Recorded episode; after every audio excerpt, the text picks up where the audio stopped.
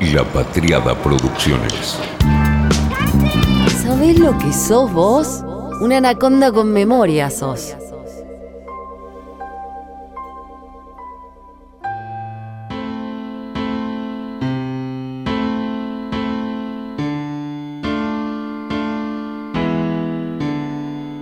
Se me imputaron denuncias falsas, gravísimas y criminales a través de los medios, lo que desencadenó un aluvión interminable de contenidos de odio, aunque nunca se formularon cargos en mi contra.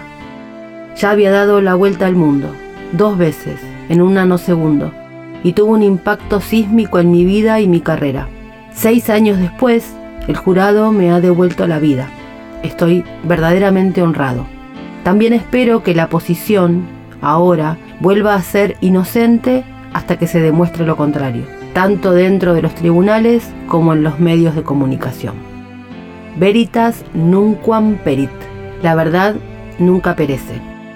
El comunicado de él es tremendo, categórico de Johnny Depp, y va al nudo de esto que tenemos sobre las espaldas hace 7, 8 años.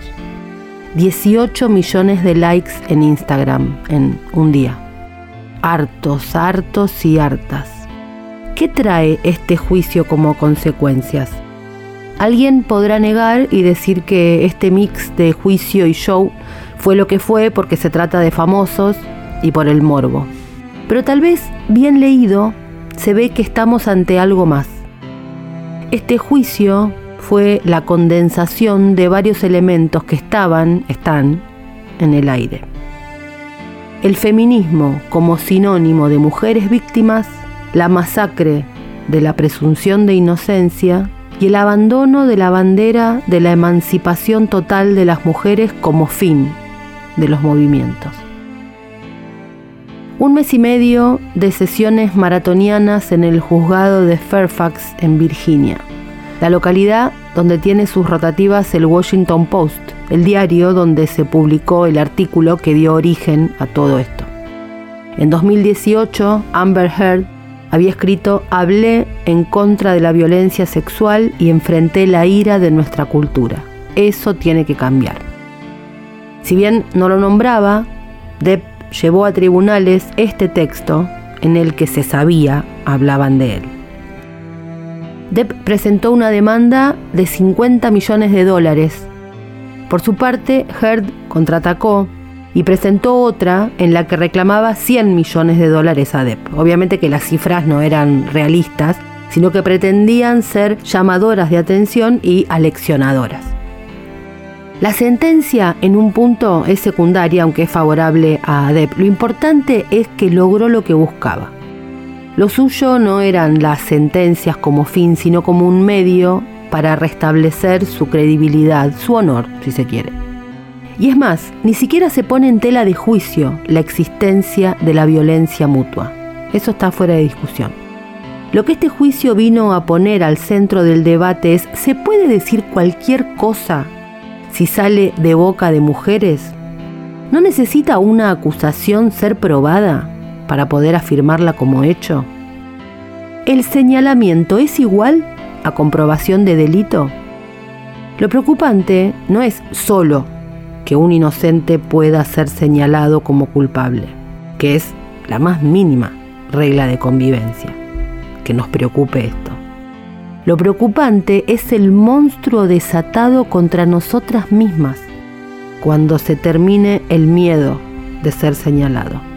Las mujeres seremos víctimas al cuadrado si no paramos esto. Acá también opera el boomerang y está volviendo. Agustina Fernández tiene 24 años, es una estudiante avanzada de sociología y estuvo un mes y pico obsesionada con el juicio. Se morfó todos los episodios de la vida judicial de este escándalo, que es mucho más que un juicio. Y entonces la anaconda la llamó. Johnny ganó por goleada, y no porque le haya ganado 15 millones de dólares a Amber, que le va a tener que pagar como reparación de daños, sino también porque, como dijo él, recuperó su nombre, pudo decir su verdad y recuperó el amor de su público. Johnny demandó a Amber por difamación, ella escribió una nota en el Washington Post donde denunciaba que había sido víctima de violencia doméstica durante su matrimonio. Y si bien en el artículo nunca menciona explícitamente a Johnny, claramente, y así el jurado Virginia lo entendió, estaba refiriéndose a él. Tras esta demanda, Amber, ni Lerda ni Perezosa aprovecha para contrademandarlo también por difamación, diciendo que todo esto también la había perjudicado a ella, sobre todo en el ámbito laboral. Técnicamente los dos ganaron, ambos ganaron su demanda y los dos van a tener una compensación económica. Pero en la opinión pública, y según lo que se puede leer en la carta de Amber que postea tras la lectura del veredicto, Johnny es el único ganador de este juicio. Y me parece que porque ganó en eso, en poder contar su verdad. Y quizás era ingenua y crédula, pero realmente creo que era lo único que le importaba. Poder contar su versión de los hechos. Y es interesante ver el lugar donde eligió contar la versión de los hechos, porque siendo uno de los actores más conocidos de Hollywood y de todo el mundo entero, podría haberse sentado en algún programa de televisión, podría haber usado sus redes sociales, podría haber encontrado cualquier otro espacio en donde hablar y expresar lo que tenía para decir. Sin embargo, eligió la vía legal, eligió la justicia. Me parece que no es un detalle menor, más allá de lo fáctico, de que es un poder que imparte justicia, y me parece que eso iba a buscar, pero creo, y acá si estuviéramos en el juicio me gritarían objeción por especulación, pero me parece que entendió o se dio cuenta que era el único lugar en donde iba a ser escuchado. Y sobre todo porque es un lugar en donde tenés que presentar evidencia, donde tenés que presentar pruebas, testigos, se han presentado fotos. En este mes de juicio pasaron por ese estrado decenas de testigos de ambas partes, peritos, analizando toda la evidencia que se presentaba. Y esto no es menor y es curioso porque si no, si no era por la vía legal y por la vía de la evidencia, era su palabra contra la de ella. Y esto se demostró, de hecho, porque fue lo que pasó, ganó ella. En esa disputa de la palabra, ganó ella solamente por ser mujer. Salió la nota y a Johnny lo desplazaron de todas las películas en donde estaba trabajando, de todos los convenios que tenía con marcas, salvo con una de perfume. De todos lados lo desplazaron porque le creyeron a ella, sin escuchar su versión, solo por ser mujer. Es decir, este juicio no solo lleva la acusación por parte del acusado, sino que revierte lo inicial, vuelve endeble la acusación inicial. Entonces ahí es donde Depp ha ganado en el campo más importante, en el mediático. Y ahí fue donde aplastó la demanda a los ojos del público. ¿Qué viene ahora? La prensa mundial que ha llevado estos casos tiene posiciones enfrentadas, por fuera y por dentro de sus propios medios. Una nota de The Guardian dijo textualmente, el fallo ilógico, extraño e injusto tiene el efecto de sancionar el presunto abuso de Heard por parte de Depp y de castigar a Heard por hablar de ello. Tendrá un efecto devastador en las sobrevivientes, quienes serán silenciadas ahora con el conocimiento de que no pueden hablar sobre sus experiencias violentas a manos de hombres sin la amenaza de una ruinosa demanda por difamación. En este sentido, dice esta nota de The Guardian, el discurso de las mujeres se volvió mucho menos libre. El juicio se ha convertido en una orgía pública de misoginia. En este sentido, dice la nota, el discurso de las mujeres se volvió mucho menos libre. Me hace ruido. ¿Qué se entiende por libertad? Por decir, por el solo hecho de ser mujer? La verdad es que no quiero esa licencia para acusar por un hecho biológico. Yo quiero igualdad para las mujeres. Una nota del New York Times dijo que si Depp gana de algún modo, cabe esperar demandas similares contra otras mujeres que dicen haber sobrevivido a los abusos. Bueno, el caso de Marilyn Manson, que ya entabló una demanda por difamación contra su ex, A1 Rachel Wood, una de las varias mujeres que lo acusaron de violencia sexual. La verdad es que era medio cantado que el Me iba a terminar en un pleito por difamación, no iba a ser gratis acusar sin probar. Amber fue el blanco perfecto además de lo que venía gestándose, la reacción al movimiento Me Claro, nos habían convertido en víctimas tan perfectas, tan siempre víctimas, que a la primera, que también es violenta, que no es perfecta, pasamos todas a ser malas víctimas. Me parece que el análisis es al revés del bramido pro Michu. con este juicio. No es que se falló contra Amber por no ser buena víctima. Se falló contra Amber porque el problema inicial fue el Too y el feminismo mainstream con su rango de que las mujeres solo podemos ser víctimas perfectas. Y si no lo somos, o no somos buenas mujeres o no somos buenas feministas. Ellas causaron esta reacción en cadena. Y por eso, hasta aparte del feminismo, este movimiento termina espantándonos. Ninguno de los dos son buenas víctimas, violentos ambos. El consejero matrimonial de la pareja testificó y dijo que se dedicaban al maltrato mutuo. Y dijo de Hert, para ella, iniciar una pelea era motivo de orgullo, si sentía que le faltaban el respeto. Esto también hace de este caso algo más interesante. Son los dos imperfectos. Este juicio nos deja un montón de cuestiones muy interesantes para pensar y repensar y seguir revisando un montón de cosas.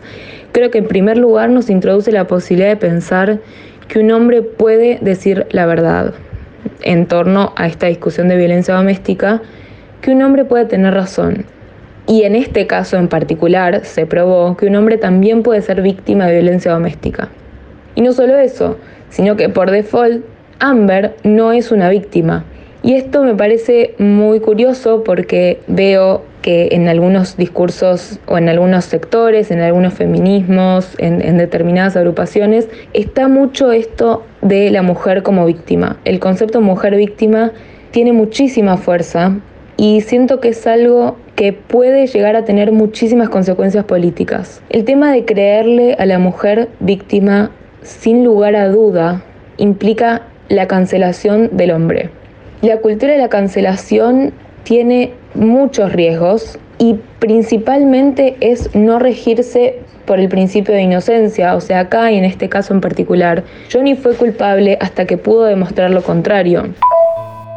El jurado concluyó que la actriz inventó las acusaciones de maltrato contra su ex marido. Se trató del caso más mediático en Estados Unidos desde O.J. Simpson. Semanas de exposición pública de su intimidad en un juicio con testimonios opuestos e incompatibles y el jurado concluyó que hubo difamación por las dos partes, aunque no del mismo calibre. Amber tiene que pagar 15 millones de dólares y el actor debe pagar 2 millones de dólares a la actriz. Pero más allá de las cantidades, Depp emerge como ganador frente a su exmujer. Se pregunta al país, ¿hubo empate a las difamaciones o un triunfo claro de Depp? Había seis afirmaciones que el jurado tenía que decidir si eran o no difamaciones, tres de cada parte. El jurado consideró difamatorias las tres de la actriz y solo una de Depp, pero que encima no era de él, sino de un ex abogado del actor. La sentencia no se pronuncia sobre si hubo malos tratos, abusos, violación, agresiones, nada de eso. Aunque el sentido de su fallo se puede concluir que en realidad va en esa línea, porque justamente el jurado no da credibilidad al testimonio de Amber Heard. Como el jurado ha concluido que eran falsedades, la victoria moral, casi absoluta, es de Depp, aunque él también haya tenido una responsabilidad menor por esto del abogado. No era un juicio penal con acusación de delito, sino una demanda civil, y los jurados debían rellenar unas casillas previamente entregadas por la jueza, que también fue eso parte de la discusión anterior, por sí o por no. Amber Heard tenía tres frases que se sometían a juicio y que el jurado consideró falsedades que perjudicaron a Depp. Las tres decían, 1. Hablé contra la violencia sexual y me enfrenté a la ira de nuestra cultura. Eso tiene que cambiar, el título de la nota. Luego, hace dos años, me convertí en una figura pública que representaba el abuso doméstico y sentí toda la fuerza de la ira de nuestra cultura hacia las mujeres que hablan. 3. Tuve la rara ventaja de ver en tiempo real cómo las instituciones protegen a los hombres acusados de abusos. La nota no mencionaba de, pero el jurado respondió que sí a las preguntas clave. ¿La declaración se refería a Depp? Sí. ¿La declaración era falsa? Sí. ¿La declaración tiene una implicación difamatoria sobre Depp? Sí. Sí a las tres. Por su parte, Depp, la afirmación que era de su abogado, de su ex abogado, Adam Waldman, que el jurado consideró difamatoria, era la siguiente. Había sido publicada en The Daily Mail en abril, el 27 de abril de 2020. Decía el abogado, simplemente esto fue una emboscada, un engaño. Le tendieron una trampa al señor Depp llamando a la policía, pero el primer intento no dio resultado. Los agentes acudieron, los registraron y entrevistaron a fondo, se marcharon después de no ver ningún daño ni en la cara ni en la propiedad. Amber y sus amigos derramaron un poco de vino, desordenaron el lugar, aclararon sus historias bajo la dirección de un abogado y un publicista y luego hicieron una segunda llamada al 911. Esto fue considerado falso. En cambio, los miembros del jurado no consideraron difamatorias estas dos declaraciones. Amber Heard y sus amigos en los medios de comunicación utilizan las falsas acusaciones de violencia sexual como una espada y como un escudo, dependiendo de sus necesidades. Han seleccionado algunos de sus hechos de violencia sexual como espada, lanzándola al público y al señor Depp. Esto se publicó en The Daily Mail el 8 de abril de 2020. Y la otra, del 27 de abril del mismo año, dice, hemos llegado al principio del fin del fake de maltrato lanzado por la señora Heard contra Johnny Depp. Es decir, el jurado no ve difamatorio decir que las acusaciones de violencia sexual eran falsas y las de maltrato una fake.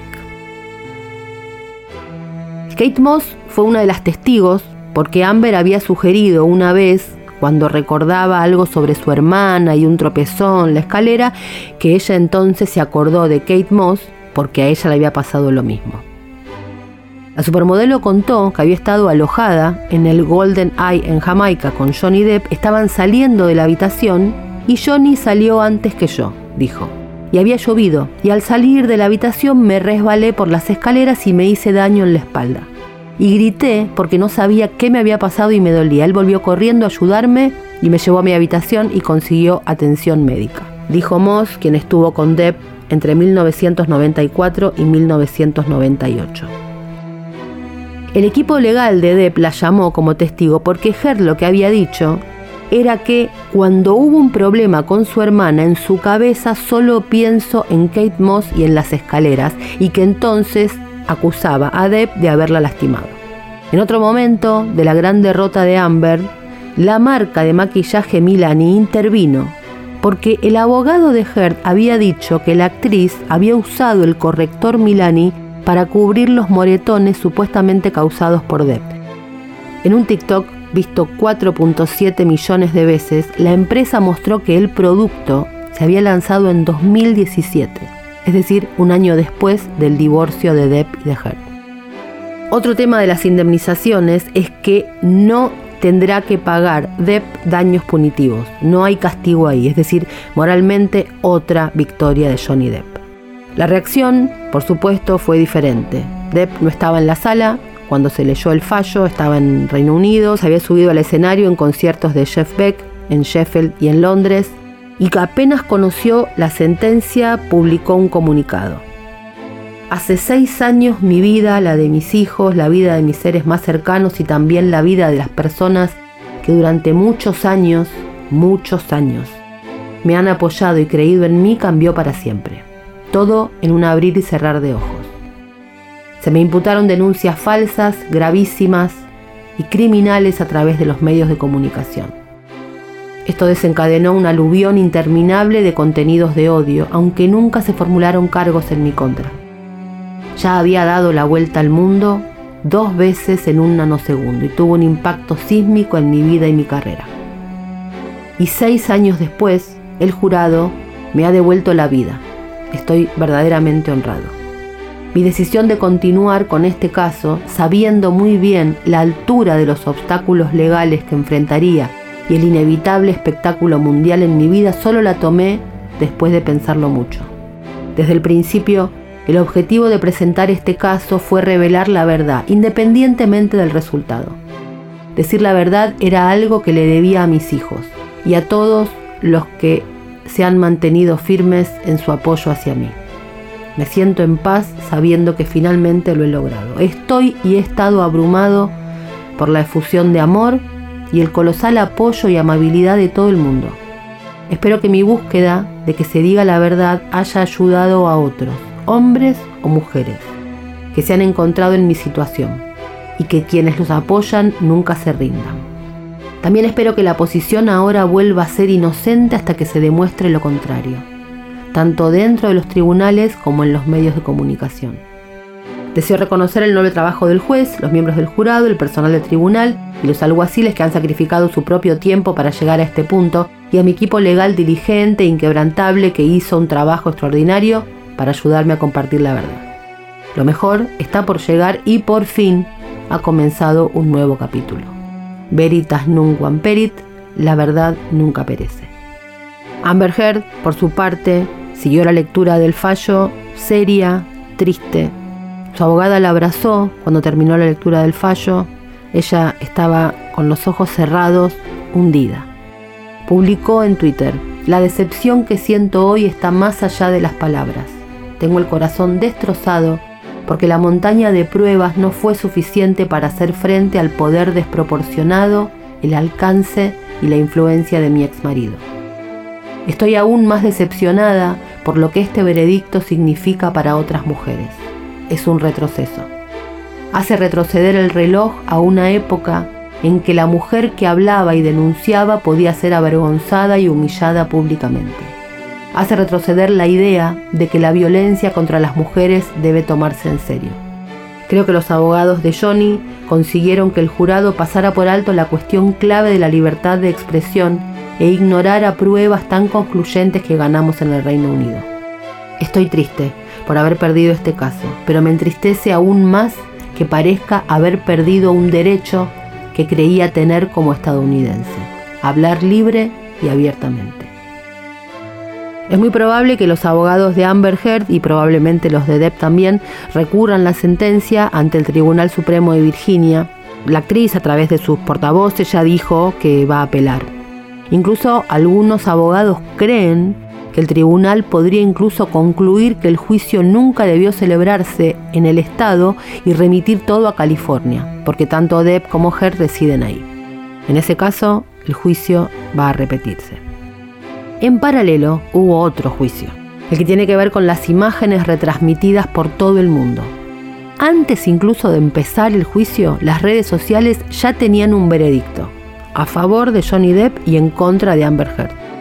Multitud de seguidores de Johnny Depp se habían agolpado día tras día para animar al actor, mientras la actriz era abucheada en directo, humillada en las redes. Se dice que Depp contrató bots, trolls, que hubo una campaña orquestada. Puede ser, hay que probarlo. En cualquier caso, también hay otro fenómeno, el hartazgo. La libertad de expresión seguirá siendo el principal argumento jurídico de los abogados de Heard. Ahora, más que la libertad de expresión, ¿cuál es el límite de lo que se dice? Porque del mismo modo que el mi cuerpo, mi decisión fue servido en bandeja a los antivacunas, o algunas bestias que dicen que comercializar órganos es algo que depende de mi decisión individual porque es mi cuerpo. El festejar, celebrar y proponer que cualquier cosa pueda ser dicha sin consecuencias, ¿no habilita a que las bestias digan cualquier cosa? No, no es culpa de las feministas, como se suele bromear. Solo que por ser solo víctimas, el movimiento no ve el huracán de consecuencias que generan sus propias premisas no adelantan la jugada política. Eso también es parte del problema de crear mujeres solo víctimas. Las víctimas no pueden pensar, no pueden ser astutas, son víctimas paralizadas. Si bien el fallo lo benefició, también hay una contracara, porque esta exposición en los medios y en las redes sociales quedó, va a quedar durante años. Y en Google, cada vez que alguien ponga su nombre, va a estar ligado a palabras como maltrato, abusos, violencia, violación. Una fortaleza que también es debilidad. Así que aunque las acusaciones sean mentira, siempre habrá un aspecto que quedará recordado en la opinión pública. Internet se ocupa de que el derecho al olvido no exista. La belleza y el carisma de Depp fueron un dato importante para ganar el juicio, algunas hipótesis dicen que logró ese apoyo por eso y por haber sido una especie de lindo alternativo un par de décadas. Acepto que esto puede haber influido, pero permítanme insistir en lo que sostengo, el poder del hartazgo. Nunca es buen plan hartar si querés ganar adeptos a tu causa. Shannon Keating es una escritora de BuzzFeed News, escribe desde Nueva York y escribió un texto estos días donde cuenta su propia experiencia. Dice que mirando hacia atrás fue ella una de las innumerables mujeres jóvenes impulsadas por primera vez a la organización feminista por su propia victimización percibida. Dice también que ahora hay un abismo mucho más amplio y turbio entre el mal sexo y la agresión sexual. Y que cuando se radicalizó por primera vez por una horrible experiencia sexual, no se dio cuenta que tenía herramientas para entender qué hacer con los hombres malos. Dice textualmente, a los 20 quería ver a los violadores encarcelados y castigados. A los 30 creo en la abolición de las prisiones. Sin embargo, dice, lo más importante de todo es que ya no creo que mi propia persecución bajo el patriarcado sea realmente tan relevante para mi feminismo, como tampoco lo son mis decisiones personales. El feminismo de los odds, es decir, el feminismo blanco, neoliberal, el feminismo de elección, el pro-choice, se trataba de inclinarnos y dominar a las chicas para salir de la opresión. Aunque eso solo funciona cuanto más cerca se está de un hombre blanco cis y depende de cuán explotadas somos en el trabajo las mujeres más pobres. El problema de ungir culturas poderosas, figuras como feminista en absoluto, a menudo dice, es una estrategia de marketing sin sentido para promover sus propios fines. Compromiso del feminismo blanco con la política y el activismo de género que se centra en resoluciones individuales, pero no en cambios estructurales. Turísima.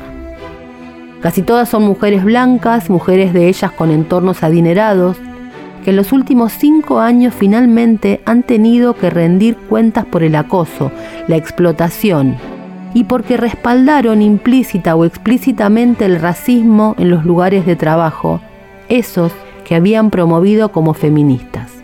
Mientras tanto, dice, para aquellas de nosotras las millennials que nunca iniciamos empresas o que nunca heredamos riquezas para poner en marcha nuestros sueños, la promesa del arribismo por razones feministas o de otro tipo parece más hueca ahora que nunca.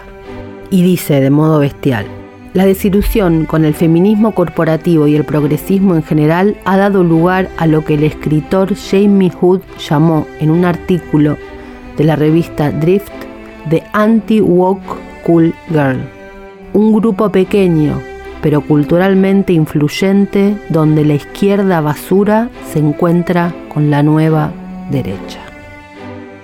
Parte de la desilusión millennial probablemente tenga que ver con un pecado de origen del Me Too. Cuando se lanzó el Me Too en una gala en Hollywood en 2017, muchas dijeron, aceptaron, que iba a venirse una catarata de injusticia contra varones, pero bueno, que era lo que había que hacer para mover el péndulo y que después se iba a equilibrar. Eso mismo decían en 2015 en Argentina cuando arrancó la ola de scratches, que paguen por lo que nosotras pagamos antes. Siempre que oía esto pensaba en las madres y las abuelas. En el país de ellas sostener eso me parecía una aberración, me sigue pareciendo. Los femicidios, el horror. Pero eso no implica reducir el feminismo a una figura penal. El debate de siempre, ¿no? Culpables libres, inocentes condenados. La postura final es sobre eso, y ahí es donde debe bramar con claridad lo que se piensa, sin escondites. No funcionó la lógica binaria de poner a una mujer como buena y un varón como malo. La mujer siempre víctima, los hombres todos violadores en potencia. Pero además, ese postulado, además de tramposo, tiene un problema de lógica. ¿Qué hacemos con la mujer que no piensa como ese movimiento? A esa no le creemos. Entonces, no es que no se nos cree por mujeres víctimas por definición. Se nos cree entonces porque somos mujeres, víctimas y que además tenemos que pensar como el mainstream del movimiento. Si no, no somos mujeres o somos malas feministas. No es por ahí abuelas, decían. El Me Too generó un clima de cancelación, ejecución, arbitrariedad, pero peor que todo eso es que se banalizó el abuso. Porque cualquier cosa era violencia y si todo es violencia, nada lo es. Con todo lo que pueda decirse de este circo, juicio, show y de Depp, este circo, juicio, show y Depp repusieron que toda persona es inocente hasta que se demuestre lo contrario. Se había invertido la carga de la prueba. El juicio devuelve un poco eso. El puritanismo feminista con su lógica inquisitoria deberá ahora hacerse algunas preguntas. Eso es lo que celebramos las otras, las malas feministas. Las que adherimos a las corrientes de los 60 y los 70 que se oponían a las otras corrientes antivarones. Es a favor de las no biologicistas, como Camille Paglia, que dice, obviamente pienso que el movimiento Me Too ha sido bueno en tanto ha inspirado a las mujeres a hablar por sí mismas y a darse cuenta de que tienen derechos. Pero también ocurre que ahora a un hombre se lo puede acusar de repente por algo que supuestamente pasó hace 10, 20, 30 años y sin evidencia directa. Porque si hay una prueba clara, claro, hay que perseguirlo judicialmente. Pero la democracia no consiste en que alguien pueda venir de la nada y acusarte de algo y hacerte, por ejemplo, perder el trabajo. Dice Paglia, a mi feminismo lo llamo feminismo de las Amazonas que habla de que toda mujer tiene la responsabilidad de proteger su propia dignidad como persona. Yo animo a las mujeres a hablar por sí mismas y pelear contra cualquier insulto a su dignidad. Muchas mujeres se han unido para crear un escenario de humillación pública para el hombre. Yo hacía lo mismo, dice, en principio, en la universidad, hasta que me di cuenta que era excesivo. El feminismo victimista rebaja a las víctimas. No es emancipador, no es transformador, algo que se apoya en lo que más acepta el patriarcado. Ser víctima es algo que requiere el patriarcado. Eso quiere de las mujeres, nos quiere pasivas y víctimas. Porque así es como nos han considerado las historias, las novelas, los cuentos, el transcurrir. Perpetrar ese rol no aporta absolutamente nada sustancial en nombre del feminismo. El feminismo victimista nos rebaja. Ser víctima no nos hace mejor personas per se. Lo mejor para defender a las víctimas es que dejemos de serlo. Porque además de ser discriminadas o abusadas, también tenemos otras cualidades. Por ejemplo, podemos ser brillantes. De eso no hablamos. Así nos va. El victimismo ha sido y es todavía el único poder fáctico que se nos considera a las mujeres. ¿Cómo el feminismo va a considerar eso un valor? Ser víctima ya no puede ser lo único como identidad. El victimismo, como gran paraguas legitimador, termina eternizando un lugar de debilidad. A las mujeres nos han pasado cosas, pero no somos solamente eso que nos pasó. Somos mujeres que viven y siguen adelante con eso que nos pasó. El regodeo de la víctima es paralizante y denigrante.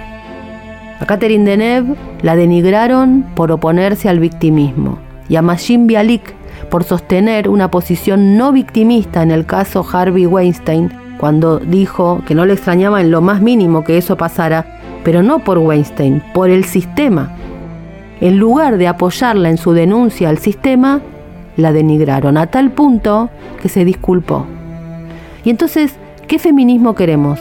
¿Un feminismo donde las mujeres sean víctimas y además le digan a otras lo que tienen que pensar y decir? ¿Un feminismo que replica el paternalismo machista? ¿El yo te explico machista pero en bocas de mujeres? No queremos tutelas, ni de varones ni de mujeres se están convirtiendo en las tías del cuento de la criada. Porque parte del problema fue la horrible lectura que se hizo del cuento de la criada. Se la vio como novela feminista porque aparecían mujeres víctimas que no tenían capacidad de elegir absolutamente nada. Y no fue por eso que es una novela feminista, lo es en tanto muestra que las mujeres son seres humanos con comportamientos, características y roles que hacen importante la estructura del libro. Ahí es donde un libro pasa a ser feminista, no en la victimización. En 2008, este grupo de francesas habían advertido que el movimiento Too iba a descarrilarse si se consideraba a todas las mujeres buenas y a todos los hombres malos. El binarismo, el blanco-negro, sin considerar las complejidades y una escala de grises. Lo habían advertido. Y el caso Depp versus Heard parece que les dio toda la razón. Fue una realización de La Patriada Producciones.